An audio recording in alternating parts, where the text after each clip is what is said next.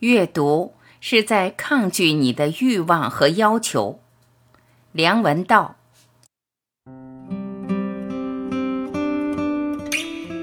借用法国思想家布朗基的话，所谓的阅读，就是让人得到自由，让作品得到自由。为什么？我们每个人读书的时候，几乎都有这样的经历。你会发现，有些书是读不懂的，很难接近，很难进入。我觉得这是真正意义上、严格意义上的阅读。如果一个人一辈子只看他看得懂的书，那表示他其实没看过书，为什么呢？你想想看，我们从小学习认字的时候，看第一本书的时候都是困难的，我们都是一步一步爬过来的。为什么十几岁之后，我们突然之间就不需要困难了，就只看一些我能看得懂的东西？只看一些你能看懂的东西，等于是重温一遍你已经知道的东西。这种做法很傻的。我奉劝各位要带着审慎的眼光去看坊间很多的畅销书，特别是那些非虚构的、非文学性的畅销书。比如，曾经有一本畅销书《世界是平的》，大家知道这本书对不对？是《纽约时报》很红、很有名的专栏作家弗里德曼写的。这本书是最典型的非虚构的畅销书，它具备了最成功的畅销书的特点。第一，它会用一个耸动的标题、理论或概念，比如“世界是平的”，世界是圆的，大家都知道。但是他说世界是平的，世界为什么是平的呢？他说，因为今天的全球化已经把全世界放在平面上看。中国、印度、美国本来是那么遥远的国度，但是现在这三个地方在某些行业上面是能够竞争的。一个软体工程师在美国干得好好的，但是他现在的工作随便被转移到印度和中国去，这就是所谓世界是平的。这个概念，坦白讲，其实我们大家都知道，我们天天看新闻、看报纸，都知道全球化，这只是全球化其中的一个面相，很简单的道理。但是这个作者懂得用很好的名字把它写出来，就是世界是平的，让你吓一跳。你觉得你在看一个很新鲜的东西，看完之后你觉得他很有道理，说得很对。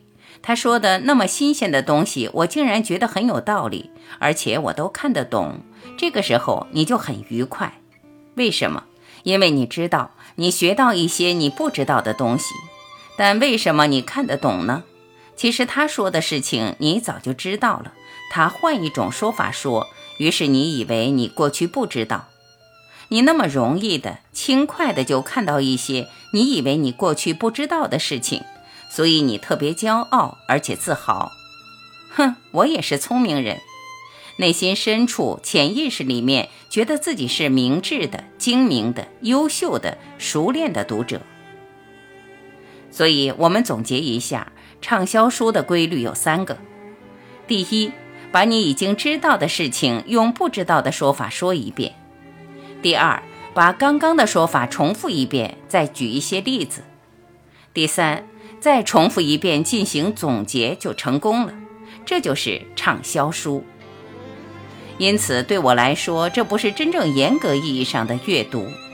真正严格意义上的阅读总是困难的，困难在于。我们会发现，一本作品，无论是虚构还是非虚构的，还是哲学的理论经典，比如康德的《纯粹理性批判》，或者是伟大的文学著作《追忆似水年华》。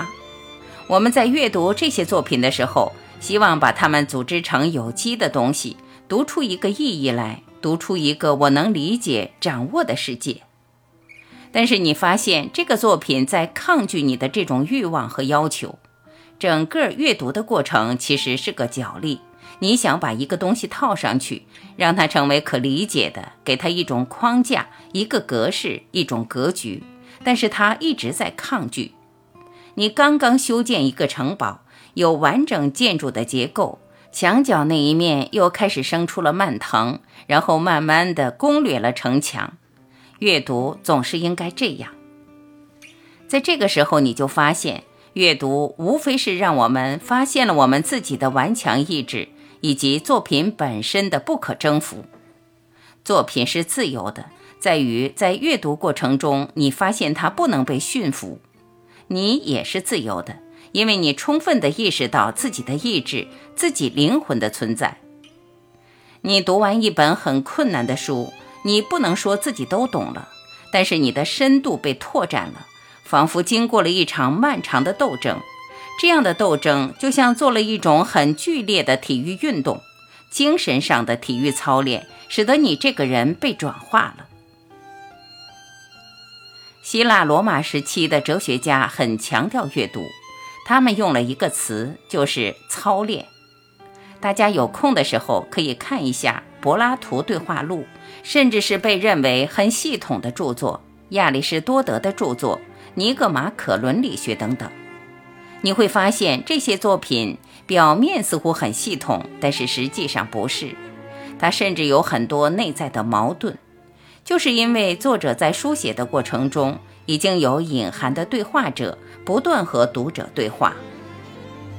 所谓精心的阅读，就是你和这部作品进行对话，在对话的过程中，你不能征服他，他不能征服你，然后你和这个作品共同达到一个高度，然后你慢慢被改变。书总会改变人。